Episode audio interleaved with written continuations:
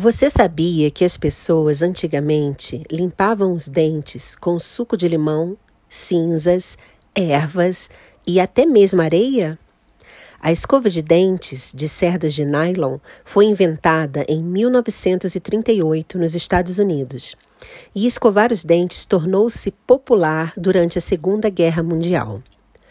Temos que cuidar dos dentes a vida toda. Precisamos escová-los após as refeições, trocar a escova a cada três meses, usar o fio dental regularmente e ir ao dentista a cada seis meses.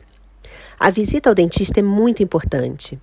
Não devemos ter placa bacteriana, cáries ou sangramento da gengiva. Muitas bactérias nocivas podem crescer dentro da boca e até mesmo causar doenças pelo corpo. Uma ótima dica para limpar as toxinas da boca pela manhã é bochechar uma colher de sopa de óleo de coco por alguns minutos e depois limpar a língua. A boca fica limpa e livre de bactérias. Esse é um ritual de higiene muito antigo e usado pela medicina indiana chamada Ayurveda. Experimente.